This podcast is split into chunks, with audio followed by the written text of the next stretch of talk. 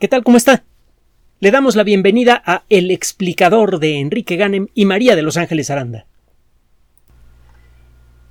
Cuando Ángeles y un servidor estudiamos la carrera, el término ingeniería genética era algo tan vago como lo es en la actualidad la idea de viajar a, a las estrellas. Es una cosa que se antojaba posible el editar el contenido genético de un ser humano, pero que al mismo tiempo se veía tan lejano que vaya, uno no sabía si estaba uno hablando de ciencia o de ciencia ficción cuando discutía este tipo de temas.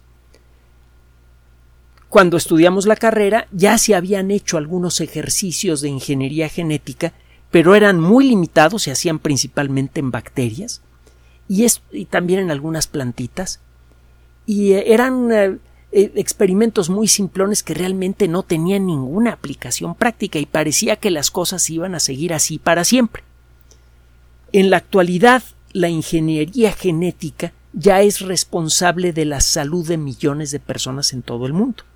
Es gracias a las, a las técnicas desarrolladas en, este, en, en esta gran superdisciplina el, término ingeniería genética es tan, tan amplio como el término ingeniería civil en el mundo moderno involucra muchas técnicas diferentes, muchos especialistas diferentes, etcétera, etcétera. Bueno, las técnicas de ingeniería genética incluyen, entre otras cosas, aquellas que permiten fabricar grandes cantidades de insulina químicamente idéntica a la del ser humano.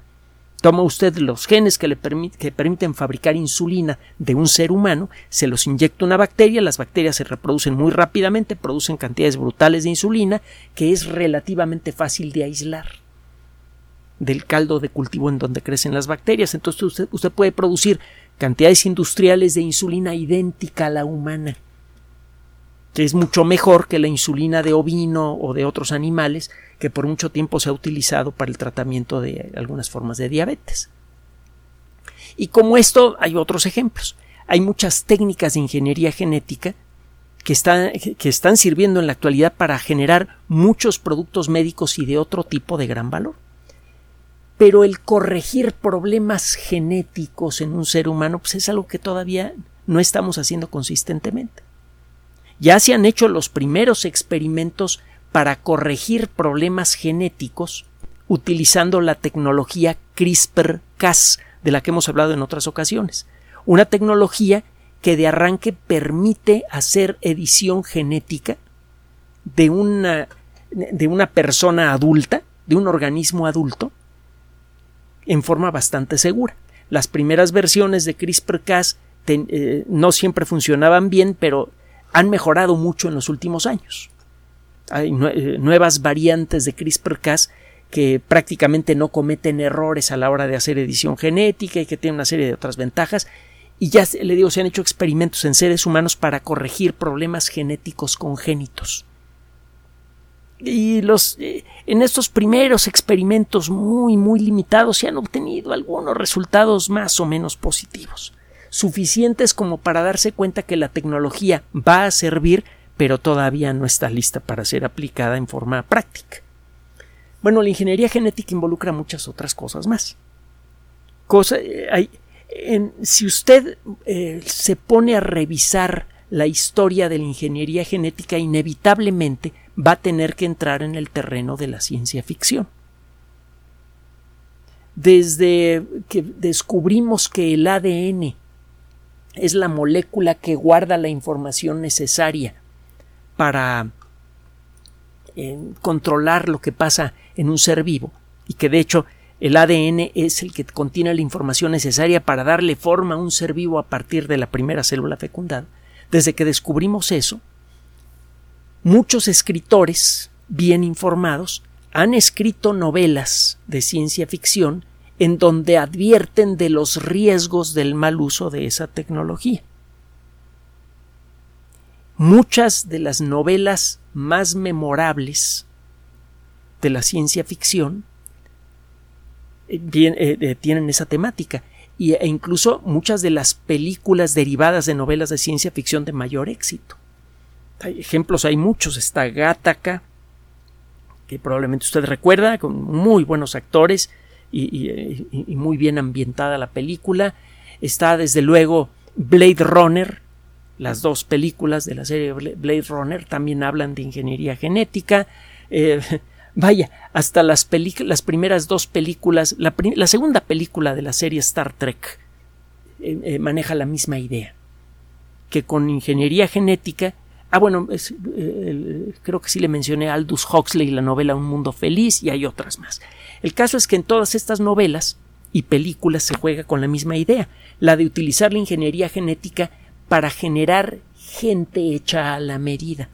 Por ejemplo, en el caso de Blade Runner o de Star Trek 2 y otras películas más, ah, pues también está por allí toda esta serie de películas que se llaman Resident Evil, que también involucran ingeniería genética. Hay muchas películas que tratan el tema de ingeniería genética en humanos. Eh, la idea es crear seres humanos a la medida para ciertas cosas, por ejemplo, soldados eh, eh, en, ultra fuertes cuyo cuerpo eh, se repara con mucha facilidad, pueden sobrevivir mejor a las heridas de combate, no tienen sentimientos, etcétera, etcétera, etcétera.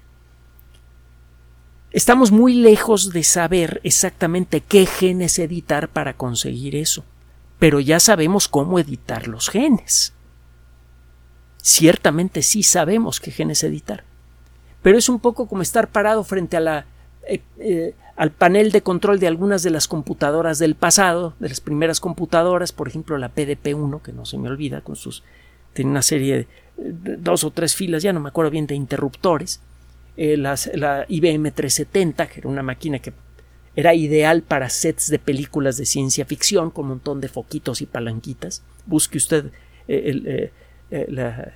en YouTube IBM 370 y verá, hay algunos ejemplares de museo que, que, todavía están funcionando y simplemente dése cuenta que si tiene usted una PC comprada en los últimos cinco años es pero mucho más poderosa que esa maquinota que ve usted en la pantalla. Bueno, este el estar plantado frente a una computadora como esas y poder apretar los interruptores no es suficiente. Habría que saber qué interruptores apretar, cómo construir las tarjetas perforadas que que eh, llevaban las instrucciones de los programas de cómputo, habría que aprender los lenguajes que se usaban en aquella época, como el Fortran 4, para poder utilizar la computadora a fondo. La ingeniería genética ya nos permite prender y apagar interruptores genéticos y también modificarlos, pero todavía no podemos calcular las consecuencias. En algunos casos sí, hay genes que sabemos que predisponen a ciertas formas de cáncer, pues puede apagarlos. Hay genes que predisponen a enfermedades como la fibrosis quística, los apaga usted o los sustituye por genes buenos. Eso sí podríamos empezar a hacerlo ya. De hecho, ya lo estamos intentando. Pero ¿cómo eh, hacer que un ser humano sea genéticamente ultrafuerte, su cuerpo se repare en forma ultra rápida, que no tenga sentimientos y que sea un soldado al estilo Blade Runner? Eh, Blade Runner? Pues todavía no. Bueno, todavía. Pregúnteme mañana. La nota que le voy a dar eh, a usted en este momento tiene mucho que ver con todo este rollo. En buena medida, muchas de las fantasías y distopías de la ciencia ficción que tienen que ver con ah, la ingeniería genética en humanos tienen que ver con nuestra capacidad de crear seres humanos en serie. Para esto tendríamos que, entre otras cosas, controlar las técnicas de clonación. Toma usted una célula, le manda ciertas señales químicas y esa célula se comienza a reproducir y forma un ser, completo. Si esta célula tiene genes humanos que han sido cuidadosamente alterados, simplemente le manda las señales químicas apropiadas, la célula se comienza a reproducir y produce usted un ser humano. Y si guarda la información genética y se la copia a 10.000 células y les manda las mismas señales, acaba con 10.000 copias de la misma persona. Si, todas, si esa genéticamente esa persona es más resistente y obedece órdenes y lo que usted quiera, pues ya tiene usted su ejército de clones. Como los ejércitos de clones que aparecen en la serie Star Wars, otra película que no es ciencia ficción, es más bien aventura eh, de, de cowboys cósmicos, pero bueno, también tocan el tema de la, de la clonación. ¿Qué tan lejos o cerca estamos de esas historias? Ahí le va. Esta nota tiene un doble impacto. Ahorita va a entender de lo que le estoy, de lo que le estoy hablando. Se trata de un trabajo que fue realizado eh, por eh, un investigador de la Universidad de Osaka y que fue presentado en un congreso este miércoles, es decir, el día de ayer. En, eh, el congreso se llama la Conferencia Internacional sobre la Edición del Genoma Humano. El nombre pues, es más que sugestivo y bastante claro. ¿Qué hizo este investigador? Bueno, primero que nada, logró tomar células de ratón, corregirles defectos genéticos que habían sido introducidos originalmente, es decir, tomó células reproductivas de ratones con defectos genéticos conocidos. Tomó esas células reproductivas, les corrigió el defecto y produjo y clonó ratones a partir de ellas y los ratoncitos clonados que nacieron de esas células que venían de padres defectuosos nacieron sin defecto. Así que el hacer lo que dice la película Gattaca ya es posible. Si es posible en ratones, es posible en seres humanos. La técnica no es exactamente la misma, pero nada más hay que hacer algunos ajustes. Para hacerlos es necesario hacer experimentos y para eso se necesitan permisos, afortunadamente. No es algo que cualquier loco pueda hacer, solo que hay un pequeño problema. Si usted quiere ponerse a fabricar armas nucleares en casa, pues, se va a notar. Para poder hacer una estupidez como esas, necesitaría usted equipos ultracostosos eh, que solamente son fabricados en unos cuantos lugares del mundo, unas ultracentrífugas muy especiales. Necesitaría tener acceso a toneladas y toneladas de mineral de uranio, que todo está muy controlado, y necesitaría usted una serie de otras cosas que aunque las pida usted por cualquier sistema de estos de mensajería, que no voy a mencionar nombres porque no tenemos patrocinadores, excepto a ustedes, son los únicos que soportan este espacio, pues eh, em, inmediatamente llamaría la atención y en lugar de recibir usted una camioneta con la ultracentrífuga y, y las 20 toneladas de mineral de uranio que pidió, recibiría una visita de unas personas de aspecto poco agradable y, armados hasta los dientes. Es decir, no se puede pues, hacer armas nucleares en el taller de, su casa, pero el establecer un laboratorio de edición genética en casa es perfectamente posible. Necesita usted echarse un doctorado en genética para saber qué pedir.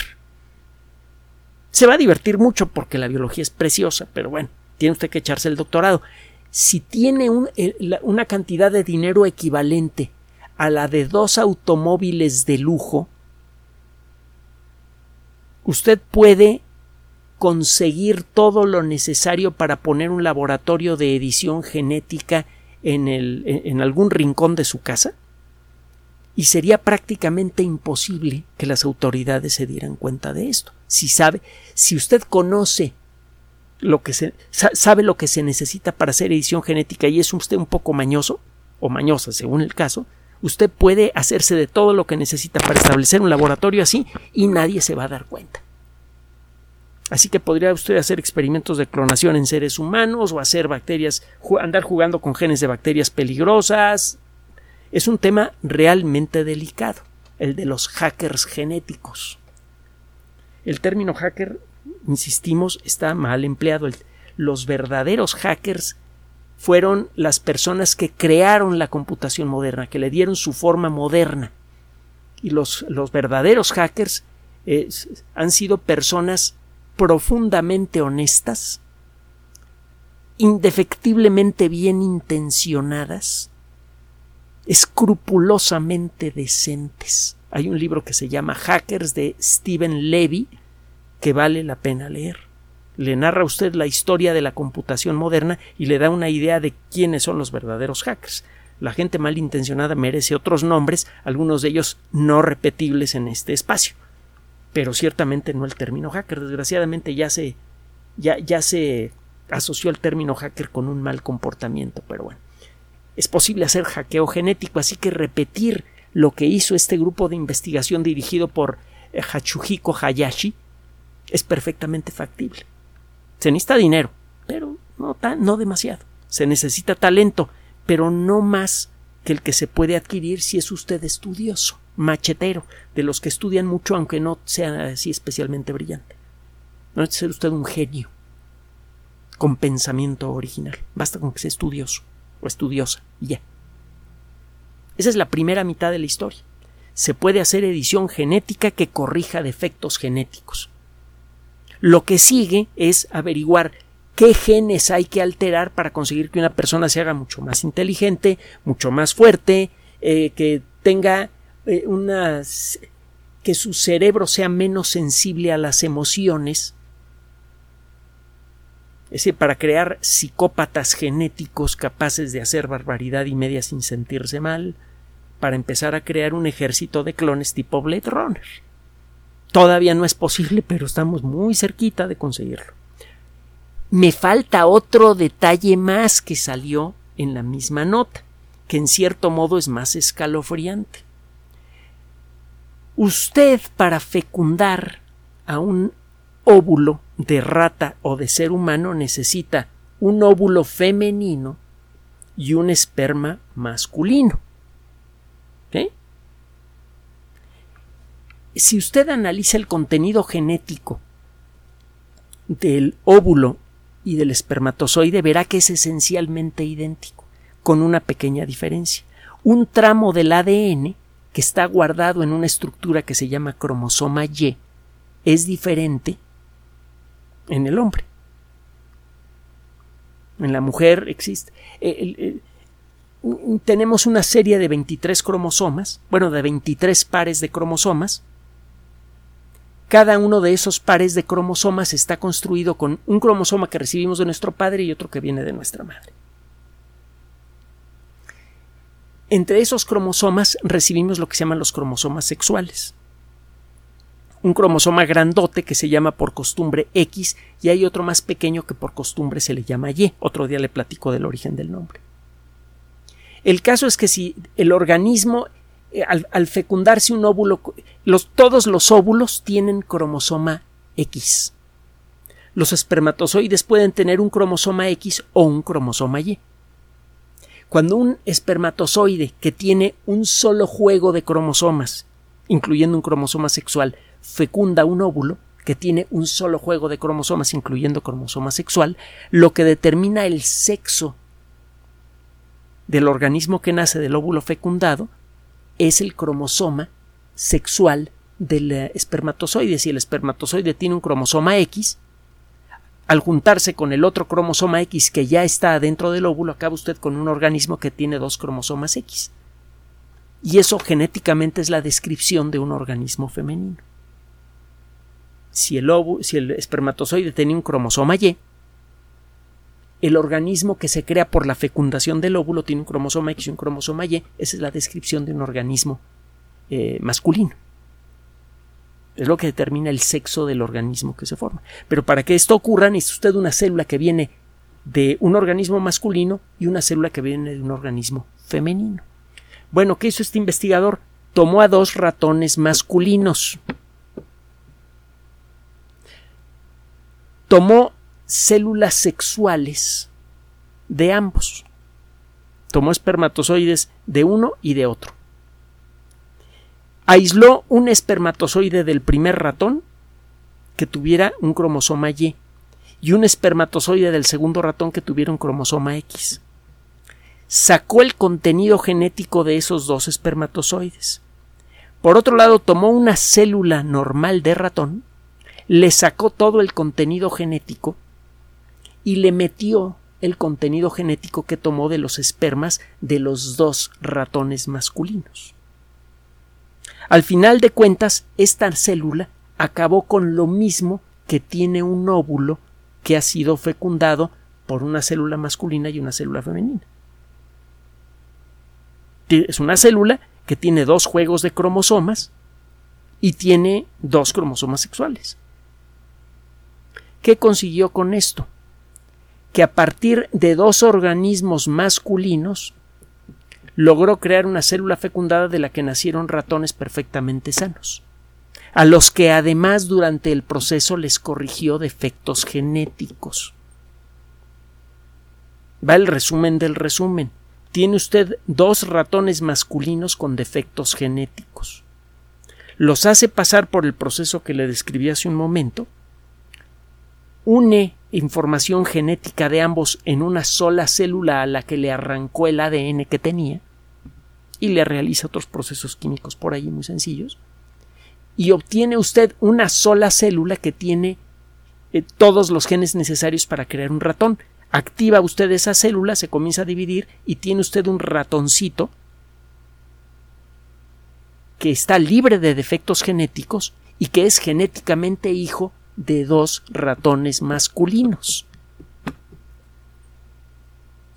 Esto lo que demuestra es que las técnicas que tenemos en la actualidad para controlar el proceso de reproducción asistida y las técnicas básicas que tenemos para editar genes ya están llegando a la madurez. Estamos entonces en condiciones de empezar a meterle mano a este proceso en nosotros mismos, comenzando por la eliminación de defectos genéticos. Ya quedó demostrado que puede tomar ratones con defectos genéticos que tengan una descendencia libre de esos defectos, que es el argumento de Gattaca. Incluso podría usted tener una situación así partiendo de dos ratones masculinos o dos humanos masculinos o femeninos para el caso. Es algo que no vieron eh, venir en ninguna de esas películas. La ciencia ficción muchas veces inevitablemente tiene un problema es grotesca. Si usted se pone a leer los libros, lo hemos dicho en otras ocasiones, los libros de Julio Verne son de risa loca. Eso de lanzar un, cañonazo a la luna pues es algo ridículo. Eh, cualquier ingeniero, incluso en aquella época, rápidamente habría destrozado la novela de Verne. No habría sido posible fabricar una bala de cañón del tamaño que dice Verne y un cañón del tamaño que dice Verne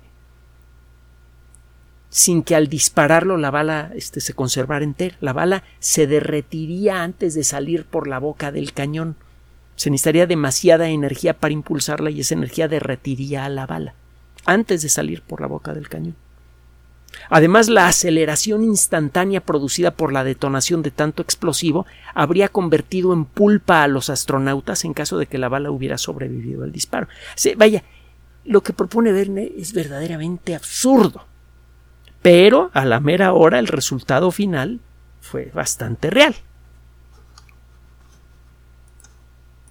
Lo mismo está empezando a ocurrir con la ciencia ficción. Estamos ya muy cerca de tener la posibilidad tecnológica de empezar a hacer cosas espectaculares y al mismo tiempo terribles, como las que ve usted en El Mundo Feliz o en Blade Runner. Ya podemos hacer lo que se hace en Gattaca. Lo que está ahora en juego no es nuestra capacidad para hacer tecnología, sino otro aspecto más delicado del que depende nuestra supervivencia en el corto y mediano plazo. Faltará por ver si la decencia colectiva de la especie humana evita que ocurran esperpentos como los que son advertidos por los productores de las películas que le mencioné y de las novelas de ciencia ficción que mencionamos antes también. Una tecnología que pueda corregir errores genéticos o está disponible para todos o no debería estar disponible para nadie. No sé si estará usted de acuerdo con, con nosotros. Pero el hacerla disponible nada más para una pequeña parte de la población humana sería tan fundamentalmente indecente que podría romper la confianza que tenemos nosotros, y me refiero al colectivo humano, en nosotros mismos. Simplemente piense que en la actualidad todos los problemas realmente graves que experimenta la sociedad humana son causados por la especie humana también. Nosotros somos nuestro peor enemigo en este momento. Cualquier cosa que acentúe los problemas que existen en la sociedad humana podrían fácilmente acabar por romperla. Y un ejemplo sería este. Eso por un lado. Ahora, por el otro. Si esta tecnología es aplicada en forma razonable y que sea razonablemente accesible para todo mundo, podría servir para eliminar muchos de los problemas de salud que en la actualidad no se resuelven con medicamentos. Se eliminaría la tendencia a la mayoría de las formas de cáncer, la tendencia al desarrollo de enfermedades neurodegenerativas, se eliminarían muchos defectos físicos que pueden reducir el tiempo que vivimos y nuestra capacidad para disfrutar de la vida que tenemos. Eso podría hacer que la sociedad humana estuviera compuesta por gente más feliz, con grandes consecuencias positivas para todos.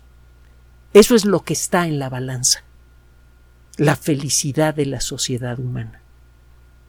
Eso es lo que la, la consecuencia final de la tecnología mencionada en este trabajo y por eso la trajimos en esta ocasión a estos micrófonos. Gracias por su atención. Además de nuestro sitio electrónico www.alexplicador.net, por sugerencia suya tenemos abierto un espacio en Patreon, el explicador Enrique Ganem, y en PayPal, el explicador patrocinio por los que gracias a su apoyo sostenemos este espacio. Puede usted descargar gratuitamente estos audios en formato MP3 en Spotify y en iTunes como El Explicador sitio oficial y en SoundCloud como El Explicador y con formato de video en YouTube en El Explicador sitio oficial. Recuerde nuestras redes sociales de siempre, Twitter Enrique-Ganem y en Facebook Enrique Ganem sitio oficial, El Explicador y los grupos que usted ya conoce. Finalmente, el explicador siempre somos María de Los Ángeles Aranda y Enrique Ganem. Gracias.